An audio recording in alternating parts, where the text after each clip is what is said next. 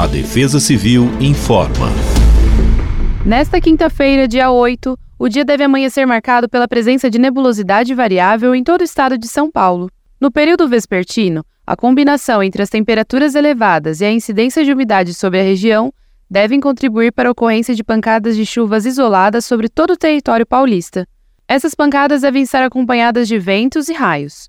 Em paralelo, os termômetros sobem gradativamente no decorrer do dia, e a sensação deverá ser de calor e abafado em todo o estado. A máxima para quinta-feira é de 30 graus e a mínima de 19 graus em São Paulo.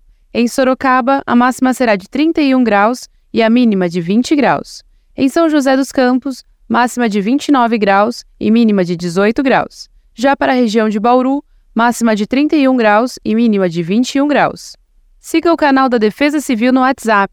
Basta abrir o aplicativo, clicar em atualizações e pesquisar por Defesa Civil do Estado de São Paulo. Nele você encontra informações atualizadas, além da previsão do tempo diária. Defesa Civil do Estado de São Paulo.